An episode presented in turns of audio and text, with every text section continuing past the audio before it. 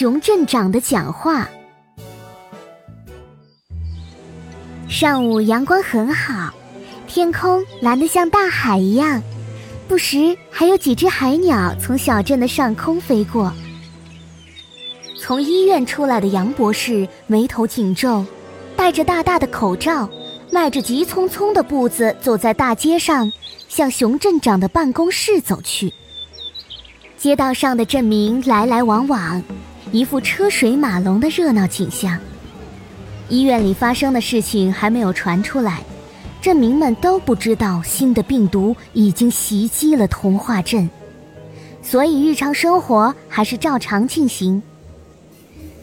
杨博士你好，一位戴着眼镜的犀牛站在路边等公交车，看到了正要拐弯的杨博士。杨博士一愣，随即笑了起来：“啊，是你呀，犀牛先生。”怎么样，恢复的差不多了吧？原来这只犀牛是杨博士以前的患者，之前因为和另一只犀牛打架，结果头破血流，脚都断了。好在杨博士医术精湛，跟小郑医生一起治好了他。不过仔细看看，这只犀牛的脚还是有点歪的呢。犀牛也哈哈一笑：“ 好啦好啦，早就长好了。”多亏了杨博士您啊！杨博士摆了摆手：“哎呀，不用客气，救治病人是我们每个医生的职责。”哎，对了，你这是要去哪儿啊？犀牛指了指身边的包裹：“我要去邮局把这只包裹寄走。这是狐猴家送给我的礼物，我准备转赠给我的亲戚，他们住在森林国王另一边的小镇里。”杨博士眉头一皱。狐猴家，啊，对啊，对啊！一说起狐猴，犀牛顿时变得眉飞色舞起来。狐猴先生在市场上采购了很多野果，装了满满两大箱子，他一个人搬不动，就托我帮忙运回来，所以他就送了我一大包野果作为酬劳。等等，犀牛先生说的兴起，杨博士忽然打断了他。我觉得。你应该把这些野果带回家去，然后把箱子和果子都消消毒，最好再检测一下自己的体温。啊啊，这是什么意思？我只是去邮寄果子，干嘛要量体温呢？犀牛先生迷糊了，胖胖的脸皱成了一个囧字。他不解地看着杨博士，还以为杨博士在跟他开玩笑呢。小狐猴发烧住院了。我们检测到一种新病毒，你和狐猴家都有接触过，所以要第一时间检查自己的状况。哎，这样吧，你也别回家了，带着包裹去医院吧，把我的话告诉河马医生，他知道该怎么做。犀牛愣了愣，抬头看了杨博士一眼，犹豫了一会儿，抱起包裹，转头向医院走去。杨博士欣慰的点了点头，这就对了。任何可能接触到感染源的人都要接受排查，免得病毒扩散。那时候再防护再治疗，可就要费大功夫了。看着犀牛离去的背影，杨博士继续向前走去。没过一会儿，就进了熊镇长的办公室。看着戴着口罩前来的杨博士，熊镇长立马知道了事情的严重性。经过一番咨询和讨论，熊镇长细致了解了童话镇医院的紧急情况。他跟一些专家商议后，决定用广播向童话镇镇民们通报这一消息。童话镇的镇民们，大家好。我是熊镇长。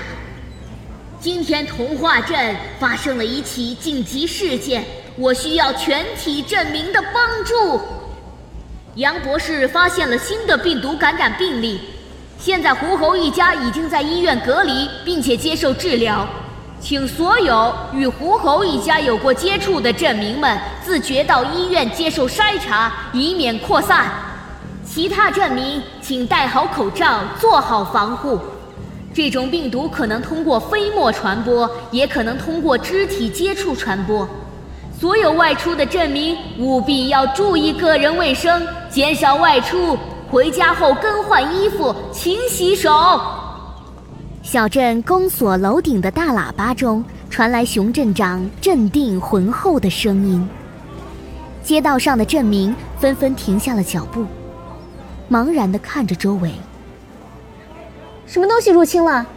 不对，不对，说的是新病毒感染。啊，那可得小心一点了。对呀，生病的应该是狐猴吧？镇长说了，这几天跟狐猴有过接触的，都要去医院排查一下呢。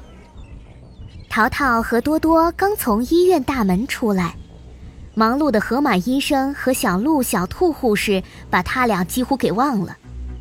一听到熊镇长的喊话，淘淘懊恼地拍着脑袋嘟囔道：“ 坏了，我们刚刚才和狐猴爸爸说过话。”应该只说了两句话，应该没事吧？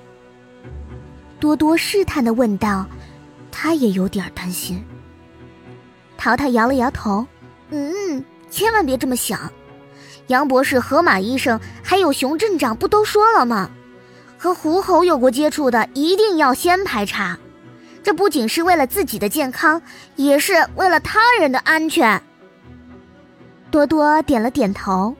和淘淘一起返回了医院，这次他们把口罩戴得紧紧的。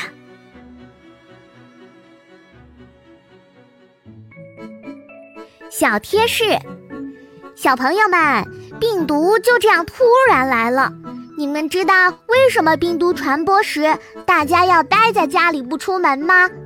因为最新发现，这次病毒最初感染可能没有症状表现。但这个时候已经携带病毒并传染给了他人，被传染的人不知道，其他人也不知道。如果这种情况下我们不马上采取措施，不封锁城镇，那么就会扩大传染范围。所以我们要听爸爸妈妈的话，待在家里少出门，保护自己也是保护大家。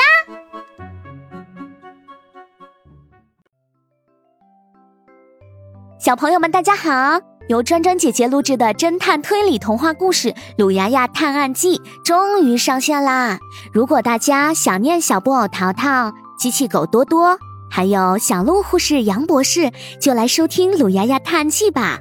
在这里，你不仅会和小伙伴们重逢，还将认识森林王国里大名鼎鼎的波波探长、呆萌憨憨的鲁牙牙，还有活泼可爱的小米粒。我们将一起走进好玩、有趣、迷雾重重的侦探推理故事，享受破案的乐趣。宝贝们，还在等什么呢？快来点击收听吧！